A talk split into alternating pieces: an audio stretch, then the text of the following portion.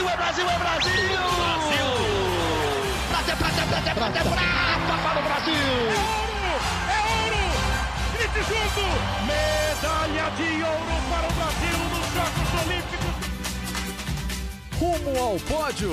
Saudações olímpicas! Este é o Rumo ao Pódio, o podcast de esportes olímpicos da Globo. Eu sou o Marcel Merguiz, estou aqui nos estúdios da TV Globo em São Paulo. Hoje, terça-feira, dia 30 de janeiro de 2024, quando faltam 178 dias para o início dos Jogos de Paris neste ano.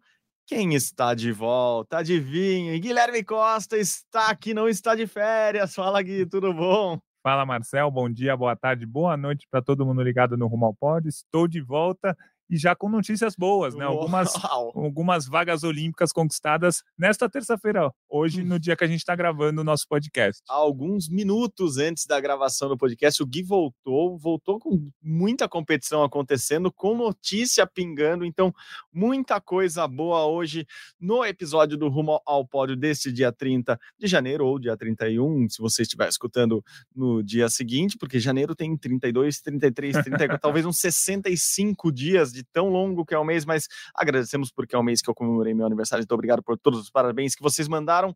Vamos lá, notícias quentíssimas, Gui. Até uma atualização de um número importante aqui. O Brasil, neste momento, até, até a gente sair daqui, acabar o podcast e talvez ter mudado alguma coisa, tem 147 vagas conquistadas para os Jogos Olímpicos de Paris. Sim, 147. Até sexta-feira eram 145. Virou o fim de semana, virou a semana, o mês está acabando, o Gui chegou, mais duas vagas confirmadas hoje. Vamos começar pela mais quente que a gente acabou de saber, Gui? Vamos lá. Vamos lá. Tai, Diga. Taekwondo, uma vaga inesperada, nem estava esperando, já estava convencido que o Brasil não tinha conseguido a vaga, teria que tentar pelo outro pré-olímpico, mas o Brasil confirmou a vaga da Carol Gomes, né, a Juma da categoria até 67 quilos do Taekwondo. O que, que aconteceu? O ranking fechado dava é, a vaga aos seis primeiros colocados do ranking mundial fechado agora aos cinco primeiros colocados, e a Juma tinha sido sétima. Então, porra, a Juma estava duas posições atrás, a gente achou, ah, não vai acontecer mais nada. E o Brasil nessa não tinha classificado ninguém pelo ranking mundial, né? Porque Isso. no corte do fim do ano, o Brasil não tinha nenhum atleta em nenhuma categoria entre os cinco primeiros do mundo. E aí, a, uma dessas das cinco primeiras colocadas era uma atleta da França. E aí a França pegou a vaga por ser país sede, então abriu uma vaga a mais ali. É, a sexta colocada se classificou. E o que aconteceu? Uma chinesa tinha ganho o Grand Slam, que era um classificatório direto para a Olimpíada. Então, essa chinesa que estava entre as cinco primeiras colocadas do ranking também já estava realocada de uma outra forma. E aí a nossa Juma, sétima do ranking, entrou nessa classificação. Então já é oficial, a Carol Gomes, a Juma, está classificada para a Olimpíada. Essa vaga é nominal, então a vaga é dela, não é que é do Brasil, vai ter seletiva, não. Carol Juma, que geralmente compete as principais competições na categoria 62 quilos, que é um peso que não é olímpico, mas a Carol já foi vice-campeã mundial desse, dessa categoria 62. Disputa quando são competições pré-olímpicas, tal, a categoria 67 quilos. Então, vaga olímpica para ela, uma vaga conquistada de uma forma muito estratégica, porque ela foi pontuando no ranking mundial é, em competições teve um Grand Prix que era muito importante tal, que ela preferiu não ir para disputar um torneio na Costa do Marfim que valia 100 pontos. O Grand Prix valia muito mais, mas ela venceu esse torneio na Costa do Marfim, que valia 10 pontos, perdão, não 100, e conquistou mais pontos do que o pessoal que foi para o Grand Prix caiu nas quartas de final tal. Então foi um, uma vaga conquistada na base da estratégia. Foi muito bom, muito legal isso. É, então, Carol Juma classificada para a Olimpíada. E aí tem aquela questão, né, Marcel? Isso, ao que tudo indica, tira a Milena Titonelli, quinta colocada no, na última Olimpíada, terceira colocada no Campeonato Mundial, né, medalha de bronze no Mundial de 2022, tira a Milena da Olimpíada, porque essa é a categoria da Milena, 67 quilos. A não ser que, tudo pode acontecer, que ela mude de categoria, tente classificar é, pelo Pré-Olímpico das Américas em outro peso, mas a categoria da Milena não vai a Milena, vai a Carol. É, a Milena que foi para a última Olimpíada, aliás, era uma das grandes esperanças Isso, do Brasil. Ficou em quinto de, lugar, de né? medalha na Olimpíada. A gente soube depois, inclusive, soube ali logo depois da, da, da competição da Milena que ela estava sofrendo com problemas ali já. A gente está falando tanto de saúde mental, uhum. mas disso mesmo, assim, de, da pressão ali dos técnicos, da convivência com com a equipe dela, então a Milena não conseguiu fazer a preparação ideal, acabou perdendo a medalha, mas claro, tinha toda a chance de voltar para as Olimpíadas agora em Paris, mas perde a vaga para Juma, justamente uma atleta que ela colocou basicamente, ou recolocou no taekwondo. A gente contou essa história no Globo Esporte há um tempo. A, a Juma estava para abandonar o taekwondo.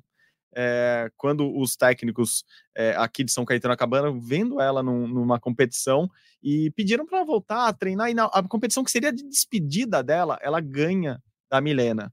E justamente essa vitória faz ela, sabe, acende a chama dela voltar a competir e agora coincidências da história, dos astros, de tudo, a Juma fica com a vaga que poderia ser da Milena, e poderia porque a Juma, sétima colocada no ranking mundial, a Milena é a décima colocada no ranking mundial.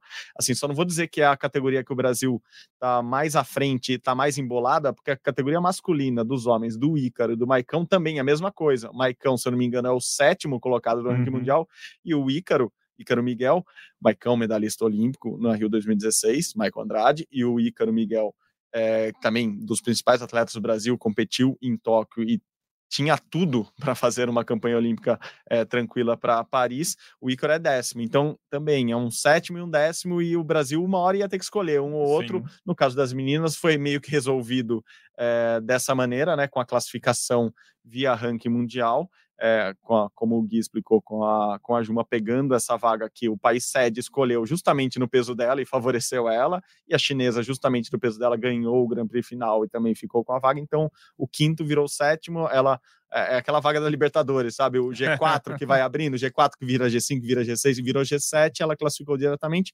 E agora para o pré-olímpico das Américas, que é em março, na Costa Rica, se não me engano. Isso, exato. É, o Brasil continua tendo que escolher. Olha como é difícil essa classificação olímpica do Taekwondo. O Brasil tem que escolher duas categorias para inscrever no pré-olímpico. E daí, escolher o atleta que vai representar eu imagino, e acho que é quase certeza, que o Brasil vai, por exemplo, escolher a categoria do Maicão e do Ícaro uhum. para disputar uma vaga para os Jogos Olímpicos lá nesse pré-olímpico na Costa Rica.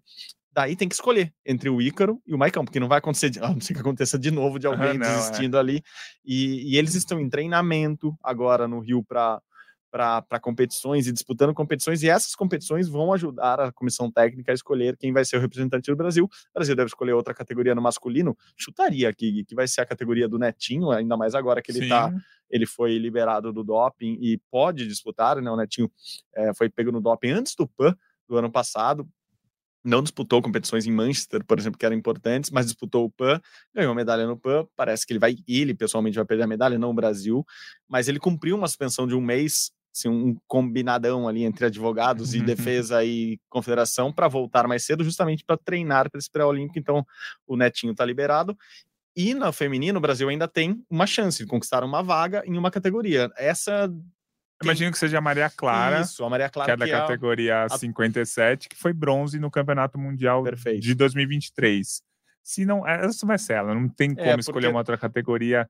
Porque a categoria pesada, a Gabriela estava muito bem até o ano passado até 2022, aí 2023 ela não foi tão bem. Categoria 49, a gente tem uns nomes, mas a gente não conseguiu nem a vaga para os Jogos Pan-Americanos, então acho que vai acabar sendo a escolha pela categoria 57. Uma opção que seria muito complicada, que seria se a Sandy Macedo descesse de categoria, de a Sandy novo, que é muito é. mais leve, conseguisse descer, a Sandy que está nessa categoria justamente da Juma atualmente, né? Uhum. Conseguisse descer, e daí eles vissem na chance da da Sandy classificar mais facilmente mais do que a Maria Clara, que é a medalha mundial, acho difícil. difícil é. Ou se a Milena, e daí a Milena é mais problemática ainda, porque acho que ela teria que subir de peso ainda, né?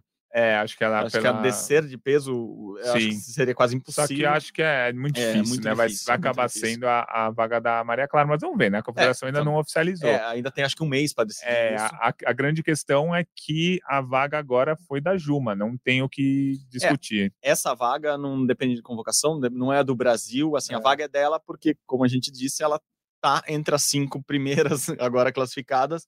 É, pro, ela, ela é uma das sete agora classificadas, né, porque são as cinco primeiras, mais Sim. a dona da casa, mais a chinesa, então abriu a sétima vaga para ela. Então, parabéns para a Juma, Sim. que fez uma campanha depois de Tóquio impressionante, já vinha bem, mas é aquilo, né? É, a, o peso dela não era olímpico, ela teve que subir, subiu e continuou bem.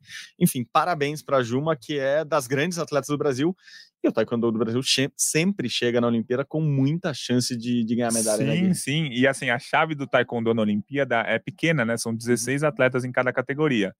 Então você vence duas lutas, você já tá na disputa da medalha. E tem repescagem e tem dois bronzes.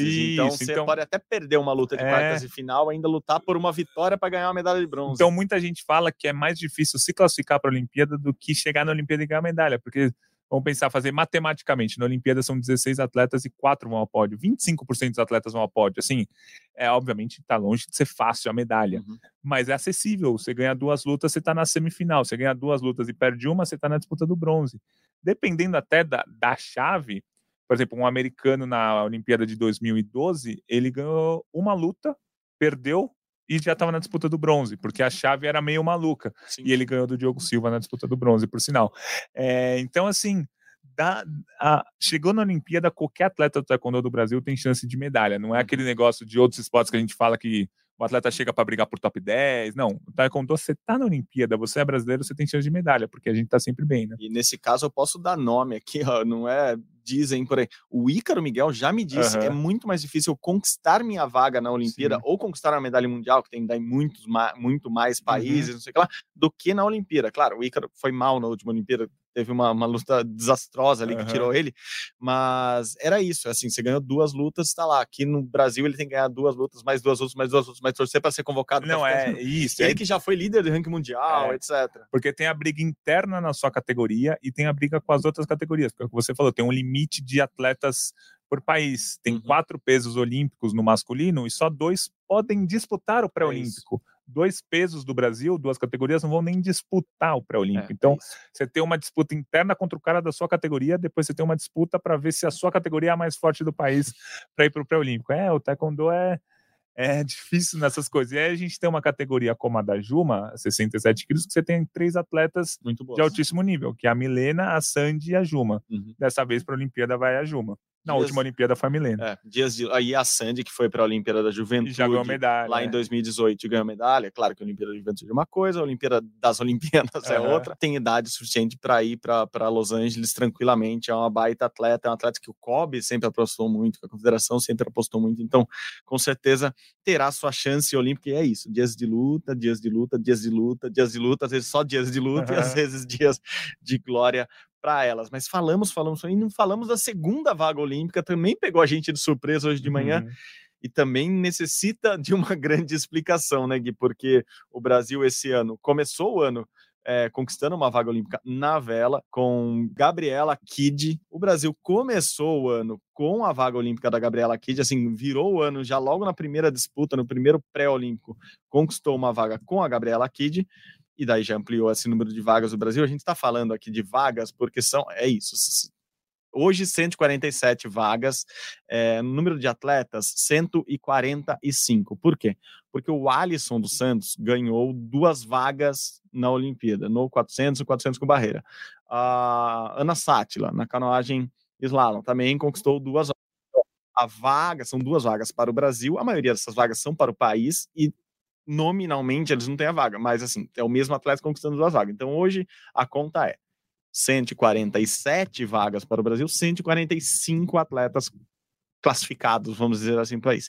Então, falei que a Vela conquistou uma vaga lá no começo do ano e conquistou uma vaga, uma, uma vaga agora mesmo sem ganhar nada, vamos É. dizer assim, né, Gui? Vamos lá, que a, a matemática dessa vaga também é, é complicada, mas a vaga veio na classe laser, né? Que atualmente chama classe, chamo de ILCA, que é Hum. ILCA, né? International League Laser, não sei o que lá. Mas é a antiga classe laser, que o Robert Scheid foi bicampeão olímpico e tal. E o Bruno Fontes, aos 44 anos, garantiu a vaga para o Brasil. Só que ele garantiu a vaga hoje, né, dia 30 de janeiro, graças aos Jogos Pan-Americanos de novembro. Porque o que, que aconteceu? No PAN, lá de Santiago, ele foi quinto colocado e aquele PAN dava vaga para os três primeiros colocados dos países da América do Sul e América Central. E aí se classificaram Argentina, Chile e Guatemala. Na verdade, desculpa, Peru, Chile e Guatemala. A Argentina ficou em quarto e o Bruno Fontes em quinto. E aí, nesse campeonato mundial, o chileno e o guatemalteco garantiram a vaga para eles. A vaga olímpica, porque eles ficaram na posição X do campeonato mundial. E aí abriu, reabriu aquelas vagas do PAN que a Chile e Guatemala tinham conquistado. Aí o Bruno, o Bruno Fontes, que estava ali na fila da espera, herdou essa vaga dos Jogos Pan-Americanos. O Bruno Fontes até disputou o Campeonato Mundial, né? Está disputando o Mundial, está sendo na Austrália, mas ele está em 74, posição número 74. Então ele está longe da vaga olímpica pelo Mundial. Mas ele garantiu a vaga pelos Jogos Pan-Americanos graças ao bom desempenho. Então, muitas graças aos, ao guatemalteco, ao chileno, o argentino também deu uma ajudada ali, enfim. Então, o Bruno Fontes está classificado. E aí, nesse caso, a vaga é do Brasil. Ao que tudo indica, a CBV ela vai mandar o Bruno Fontes. A gente não tem um, um outro atleta, por exemplo, ele foi o único brasileiro nesse Mundial. A gente não tem uma outra opção para mandar. Mas a vaga é do Brasil. Se o Bruno Fontes se machucar, por exemplo, reserva do Bruno Fontes vai.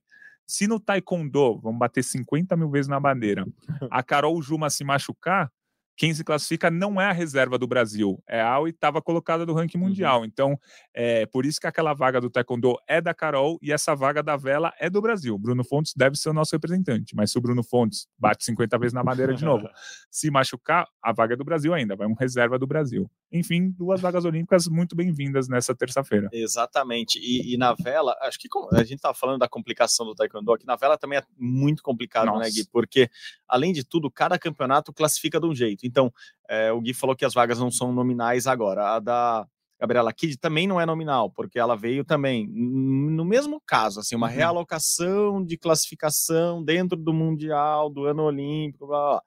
A Martine Caena lá do ano passado, já não. Elas conquistaram a vaga nominal delas. Então, não é o barco brasileiro que está só classificado.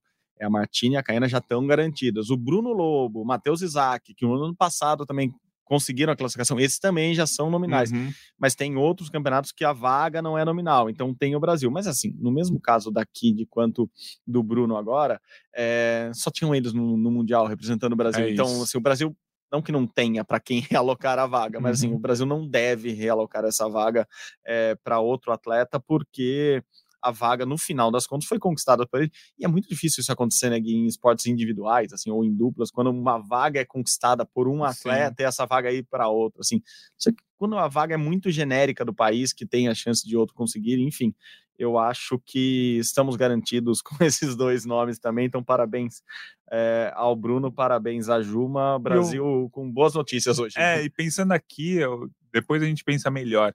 Mas o Bruno Fontes vai ser um dos mais velhos da delegação brasileira, né? 44 anos. O Rodrigo Pessoa, que deve ir no hipismo, tá com 50, né? Se não me engano. Mas acho que ele vai ser ali o segundo, o terceiro Uhum. mais velho de toda a delegação. Ele foi para a Olimpíada de Pequim em 2008, foi 27 e foi para Londres 2012, que foi 13º. E o Bruno Fontes é, é complicado você fazer carreira na classe laser no Brasil, porque ele foi reserva do Robert Scheid durante muito tempo. E você- o cara foi reserva do maior medalhista da história do Brasil entre todas as medalhas, entre todas as modalidades. Ele foi reserva do, do maior, um dos maiores, um dos três maiores velejadores da história da vela olímpica mundial. Uhum. E aí ele foi para a Olimpíada de Pequim em 2008 e Londres em 2012, é, muito porque o Robert Scheid em, em 2008 e 2012 mudou de classe, Uhum. né? Foi para a classe Star e ganhou medalha na classe Star também. E aí abriu essa brecha de volta na classe Laser e o Bruno Fontes pegou a vaga de 2008 e 2012. Aí 2016 2020 o Robert representou o Brasil, né? Isso que eu falar, e voltou com essa idade, né? Assim, na vela te dá essa possibilidade de É ficar competindo até os verdade, 40, então o Scheid voltava e, apesar da idade, conquistava a vaga de Isso. novo. E aí, agora, aos 44 anos, o Bruno vai para a terceira Olimpíada dele. E a classe laser é uma classe em que a média de idade dos medalhistas costuma ser 27, 28 anos. Então, ele já é bem mais velho do que os outros, mas ele tem um físico muito bom, assim como o Robert também tem. Então, acho que o, o, o problema da idade não vai pegar ele aí nessa, nessa disputa das Olimpíadas. Então, vamos lá, aumentando. Eu vou pensar dire- direitinhas né, nas idades. No futebol não vai ter, a gente vai falar de futebol agora, porque no futebol feminino também, é, com É. a Cristiane. É, mas acho que tem ninguém tem ainda, 40, é, A Formiga 44, já ninguém vai. tem. É. É, vai ser o hipismo ali. O hipismo vai, vai, vai fazer essa conta fechar. Aliás, bom, bom eu ter lembrado desse negócio do hipismo, porque esse número de vagas só voltou a Nem me fale, é, 145, voltamos, é, porque o Brasil atrás, perdeu vaga no final do ano. Né? Naquela, no, no- enquanto vocês estavam de férias aí curtindo e tal, eu e o Gui estávamos trabalhando aqui, o Brasil chegou a perder duas vagas no Cara, eu, hipismo, né, eu, Gui? eu vou criar uma faculdade que chama Entendendo os Critérios de Classificação. Aí vai ter a aula de hipismo 1, hipismo 2, hipismo 3, porque você precisa fazer uns quatro semestres para entender. Mas, resumidamente, o Brasil pegou a vaga por ser medalhista nos Jogos Pan-Americanos, do hipismo adestramento, né? Isso, Hipismo hipismo salto, o. Brasil já está classificado, hipismo CCE também classificado, hipismo adestramento. Só que, para você pegar a vaga olímpica, além de você ter a medalha nos Jogos Pan-Americanos, você tinha que ter pelo menos três atletas atingindo o índice olímpico, né? A, a nota mínima ali para ser feita. E essa nota pode ser, poderia ser alcançada em qualquer competição internacional do, de nível CD4, que eles chamam, né? E aí o Brasil só tinha dois atletas com índices, o Henderson e o, e o João Vitor Oliva. E aí o Brasil perdeu a vaga nas Olimpíadas por equipe. A segunda Olimpíada seguida que acontece isso. Para Tóquio, o Brasil também aconteceu a mesma coisa. O Brasil ganhou a medalha no PAN e não conseguiu os atletas fizessem um índice. Então o Brasil vai para a Olimpíada no hipismo adestramento com apenas um atleta. Esse atleta ainda não está definido, mas muito provavelmente é o João Vitor Oliva, medalhista de prata nos Jogos Pan-Americanos, que já esteve nas duas últimas Olimpíadas. Enfim, acho que ele vai ser o nosso o nosso representante, mas assim, o critério é difícil. Pô, você garante a vaga, comemora, vai pro pódio do PAN, o COB aumenta o número de atletas classificados na lista, a gente aumenta também e tal, mas depois tem que retrair, porque precisava é, desse asterisco, fazer índice. Um outro caso também é que esse caso não vai acontecer, ainda bem, mas tá ali na aulinha da faculdade Tênis 2, da faculdade, entendendo os critérios de classificação. A Laura foi campeã dos Jogos Sim. Pan-Americanos, mas ela precisava, precisa estar entre as 300. 300 melhor, mudou. No último Olimpíada era 200, quando o João Ah, classificou. eu lá acho que então PAN. mudou de 300 para 400, acho que aumentou. Então agora ela precisa ficar entre as 400 melhores do ranking. Ela vai ficar. Ela, assim, atualmente, se não me engano, é 120, 130 do ranking, ela não vai cair para 400. Mas se ela caísse da posição 400 do ranking mundial, ela mesmo tendo conquistado os Jogos Pan-Americanos, não ia ter a vaga olímpica. Então, assim, é uma faculdade de fazer critérios de, de classificação. Não tem um esporte simples. Você vai pegar o judô, ah, o judô legal, o judô é pelo ranking mundial, os 14 primeiros tal. Aí depois tem um monte de asterisco. vagas por continente, vagas de mulher, vagas de homem. Nossa, é muita confusão. Aí tem aquele. é, vagas dadas para os países que são menores, né? Que eles chamam Isso. de tri, triplatite, eu não lembro o nome do negócio, mas é tem ali uma, uma regra para beneficiar os países que são bem menores para conquistarem vagas, né? Para todo mundo ser representado. Enfim, é muito confuso, mas a real é que o Brasil conseguiu a vaga no Nesse tira põe, tira põe, Isso. volta a vaga. é, No- o Brasil tá com esse número agora. Isso, no lei, na classe laser estamos classificados na vela, no taekwondo estamos classificados, no hipismo adestramento perdemos duas vagas. Então, ao invés de a equipe completa com três conjuntos, vai só um atleta. Perfeito, perfeito. Falando em classificatórias olímpicas, e tá rolando, estão rolando alguns pré-olímpicos agora nesse mês em fevereiro, então começa uma dezena, é, março vira um absurdo, vai ser um trator agora, mas tem pré-olímpico, isso é um absurdo, tem pré-olímpico até julho. Não, o, bas Assim, o basquete, basquete é acaba duas, 15 faltando dias duas antes. semanas para a Olimpíada Não, os, caras podem terminar o pré-olímco e ficar. O pré-olímco podia ser em Paris, você fala, ó, Já você já fica joga a lá, segunda é. fase em Marsella, o outro time vai para Nice e tá rolando de futebol. A gente nem consegue analisar muito porque tem jogos hoje, tem jogos amanhã, então o que a gente consegue falar já, a primeira fase o Brasil já passou, então o Brasil já está classificado para o quadrangular final, que zera tudo, então é só classificatória mesmo. O Brasil ganhou os três jogos que disputou, como previsto. O menino Hendrick está brilhando muito lá na Venezuela, mas a boa notícia é essa: o Brasil, mesmo não jogando bem os dois primeiros jogos, jogando um pouquinho melhor o terceiro, já está classificado para o quadrangular final, que é o que importa. Os dois melhores de cada grupo passam. No grupo do Brasil, quem está ali beliscando essa vaga é o Equador, que o Brasil ganhou ontem, mas a Venezuela, que está disputando em casa, ganhou da Colômbia ontem, então também vai brigar com o Brasil, aliás, vai jogar com o Brasil e vai brigar por essa terceira vaga no quadrangular final. E no outro grupo que eu estava preocupadíssimo com a Argentina, Uruguai. Uruguai, Uruguai campeão mundial, a Argentina com o craque do Manchester City e tal. Quem está liderando o grupo é o Paraguai. o que pode ser bom, pode ser ruim. Paraguai, ah, ok, baita freguês do Brasil, mas o Brasil já perdeu vaga olímpica para o Em Paraguai. 2004, é, o Exato. Diego- com o time do Diego Robinho e tal. A única medalha olímpica da história do Paraguai é no futebol de 2004 em Atenas, que eles foram vice-campeões, perdendo para a Argentina do Messi. se Não, engano. 2004 não, Argentina- era Messi Argentina do ainda. Tevez, isso, Isso. 2008, Argentina do Messi. Então o Paraguai tem uma medalha olímpica, eliminando o Brasil no pré-olímpico, perdendo a final, óbvio, para os arquirrivais deles, a Argentina. Aliás, os argentinos são arquirrivais de metade da América. É, mas é isso, assim, o outro grupo se encaminha para isso, com Paraguai e Argentina passando, Uruguai basicamente eliminado. É, o Uruguai joga hoje, a gente não vai eliminar, porque o Uruguai, querido, sempre tem um, uma chance ali eh, de última hora. Mas é isso, vai se encaminhando um quadrangular. E que, assim, se tudo der certo pro, pro, pro mundo olímpico, vai ser Brasil e Argentina classificando e indo para a Olimpíada. E pode ser muito legal. Eu, eu só queria ver isso. Messi disputa, falando assim: eu queria disputar essa tal de última Olimpíada aqui. Porque o, o, o Ele falou que quer, né? o Mbappé já disse que quer disputar pela França, de repente a gente tem Messi e Mbappé, e daí o Brasil, amigo, você escala quem você quiser. Aí eu queria que fosse o Vinícius Júnior, mas se você quiser que vá o Neymar para igualar tudo ali, ter Mbappé, Messi e Neymar nos Jogos Olímpicos de Paris, tudo bem, a torcida é de cada um. Gui. E, e aí, pegando os outros classificados até o momento, né? O futebol masculino tem 16 equipes na Olimpíada, né? O total de equipes. A França, por ser sede, já está classificada. Estados Unidos e República Dominicana tem as vagas da CONCACAF. O México, que já foi campeão Uhum. em cima do Brasil, foi bronze na última Ficou Olimpíada, perdeu, está fora desse. é, da, da Olimpíada, né? Os Estados Unidos e Dominicana se classificaram. Na Europa, quem se classificou foi a Espanha, é a atual vice-campeã olímpica, né? Israel e Ucrânia. Israel, como a gente já falou aqui outro dia, eliminou o Brasil do Mundial Sub-20 recente, então Uhum. tá com uma base boa. Curiosamente, aí dois países em guerra, né? é Israel e curioso Ucrânia mesmo. Por exemplo, a Rússia não pode classificar Isso, equipes exato. para os Estados Unidos, mas é a única que tem uma punição diretamente às suas equipes. É, a Ucrânia, até por ter sido um país invadido, e Aham. o, o- e Israel não, não tem essa punição, então ambos estão classificados para as Olimpíadas. Só uma curiosidade, nessa da, da Europa classificar Espanha, Ucrânia e Israel, e tem mais um? Não, Não, por enquanto os são três. Não, né? são só esses três mesmo. É, ficou de fora a Inglaterra, que tem uma baita geração Sim, e sim. ganha tudo na base atualmente, mas a Inglaterra ficou de fora, isso é bom para o Brasil.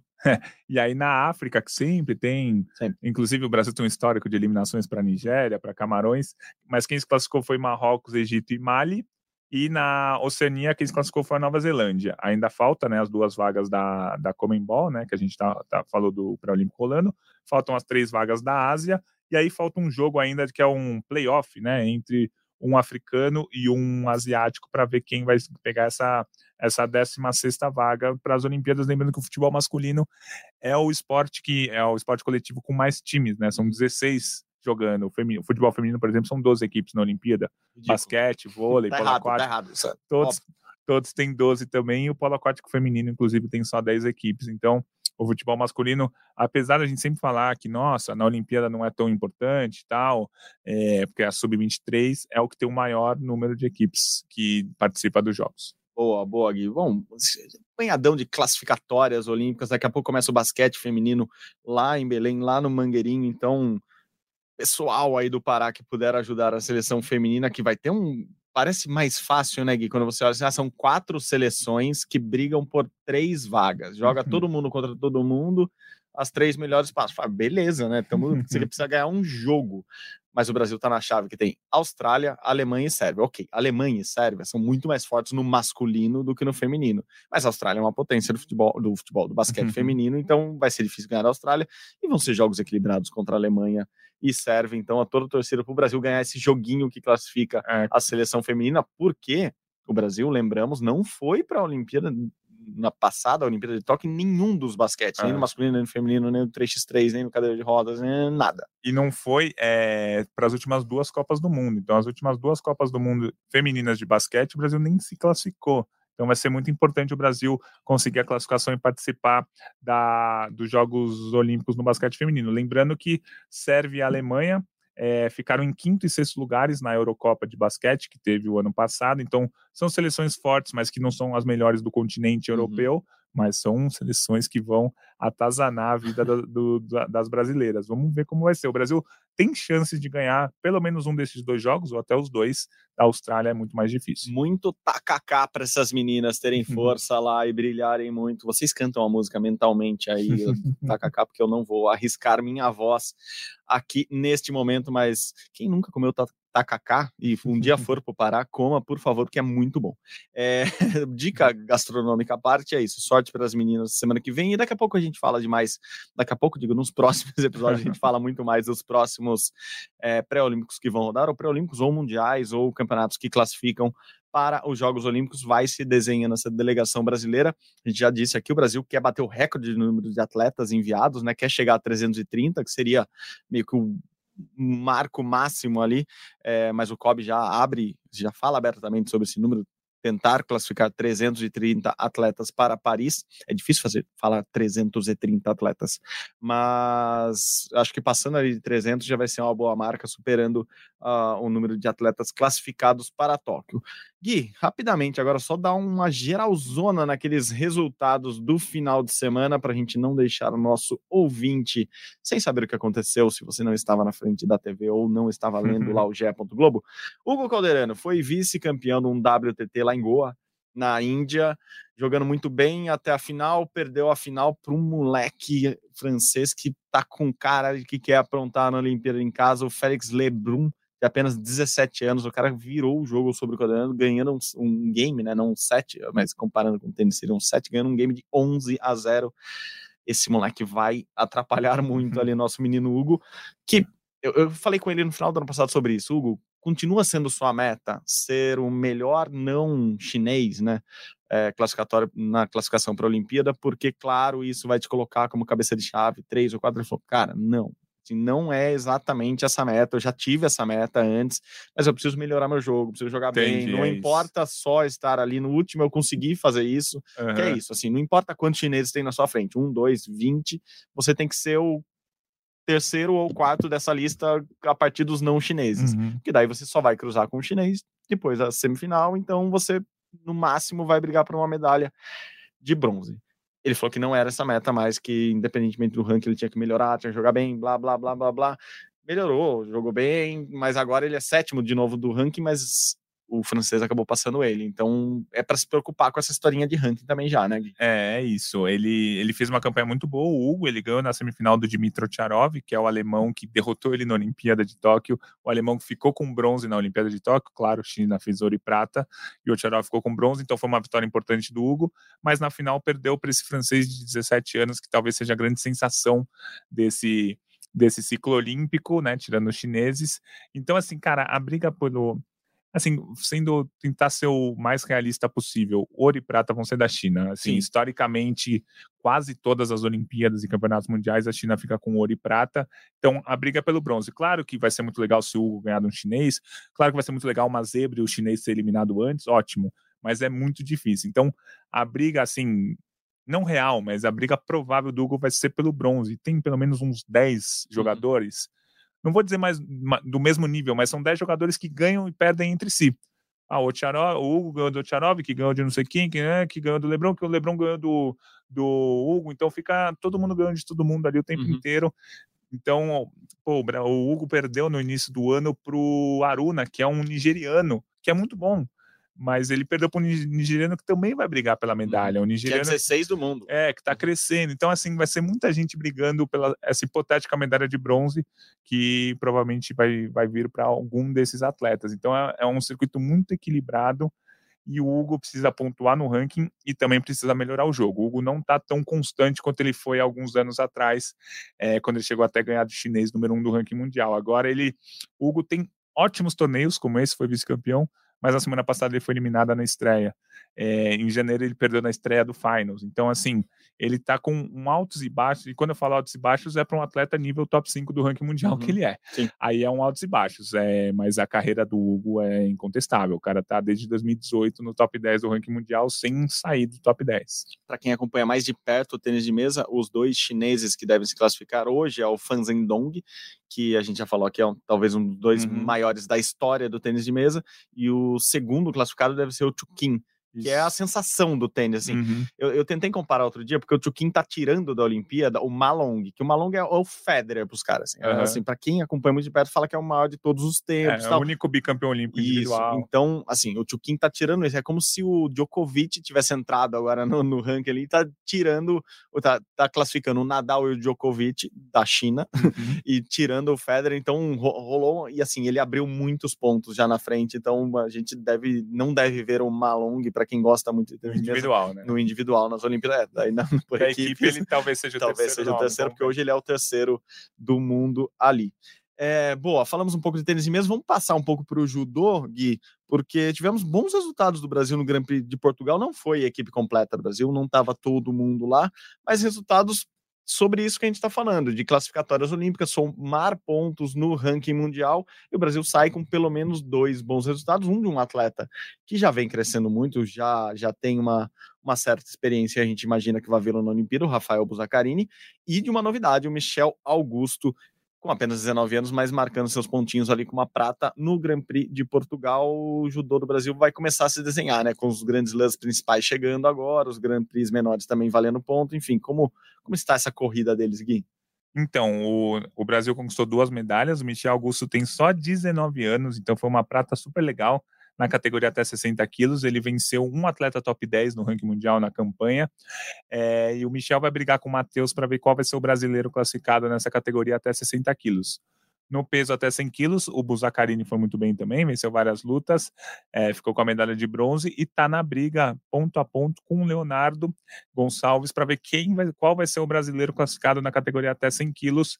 Acho que essas duas categorias do Brasil tem tudo, tá tudo indicando que o Brasil vai enviar um atleta, só que aí resta saber qual dos atletas, porque cada país só pode enviar um atleta por categoria.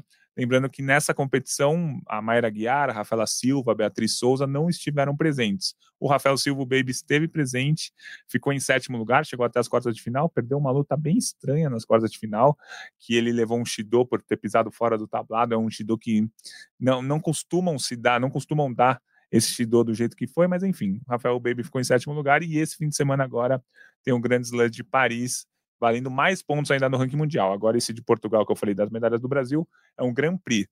A semana que vem é um Grande Slam em Paris. Boa, boa, Gui. É, rolou também, também não é nem Grand Prix, nem Grand Slam, é um sul-americano indoor de atletismo.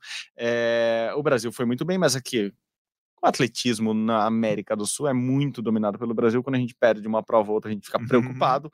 Mas enfim, o Brasil foi lá, competiu bem.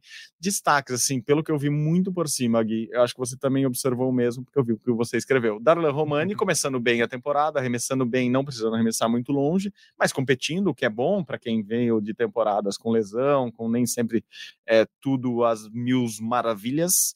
Mas o Darlan foi muito bem.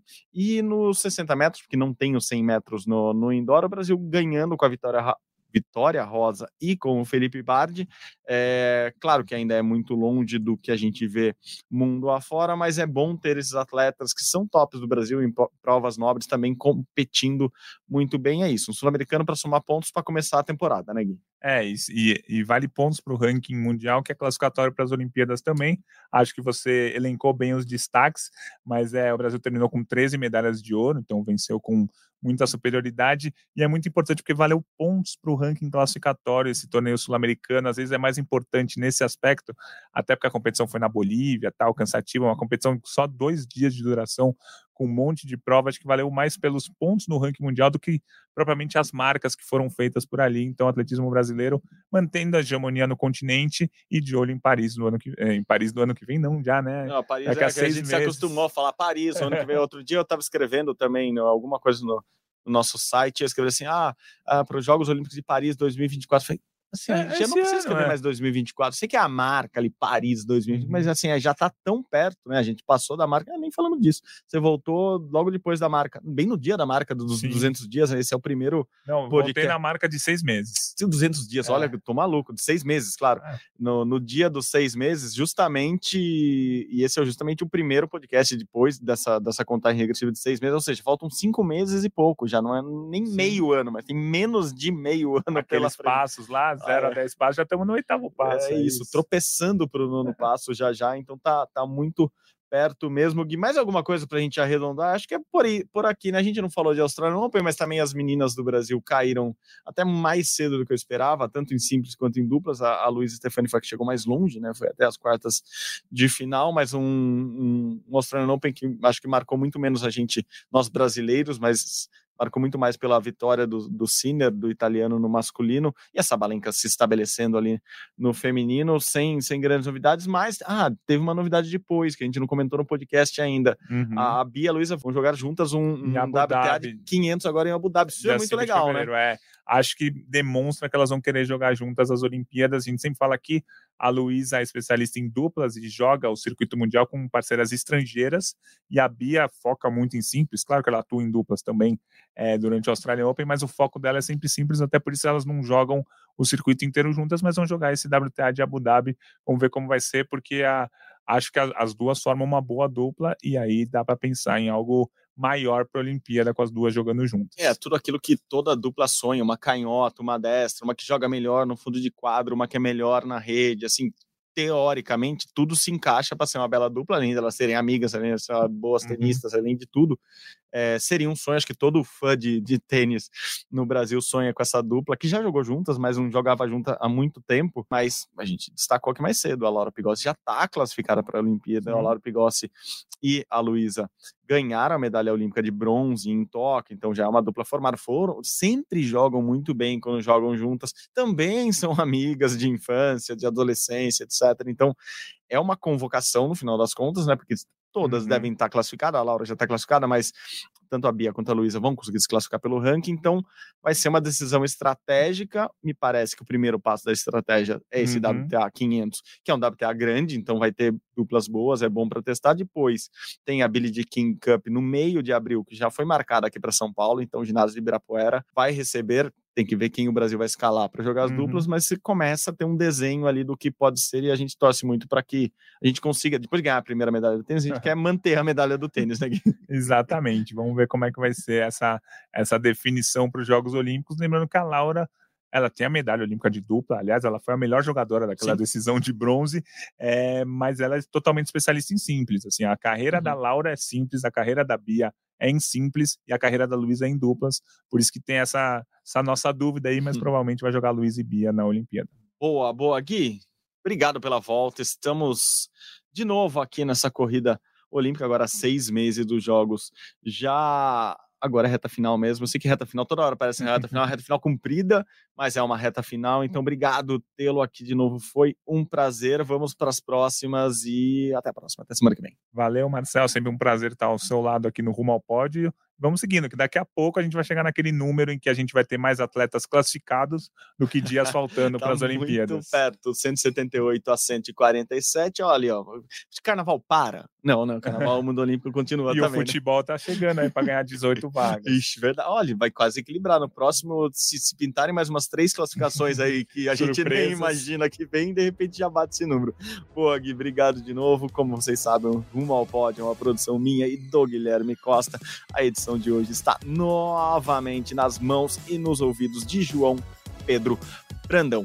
A gerência de podcasts é de André Amaral e você encontra o nosso Rumo ao Pódio lá na página dele no GE. Vai lá, ge.globo barra Rumo ao Pódio, você consegue escutar todos os episódios anteriores a esse também, ou esse daqui, os outros, para você divulgar entre os amigos na sua plataforma de podcasts favorita. É isso, gente. Muito obrigado novamente pela companhia. Até semana que vem. Saudações Olímpicas. Tchau, tchau.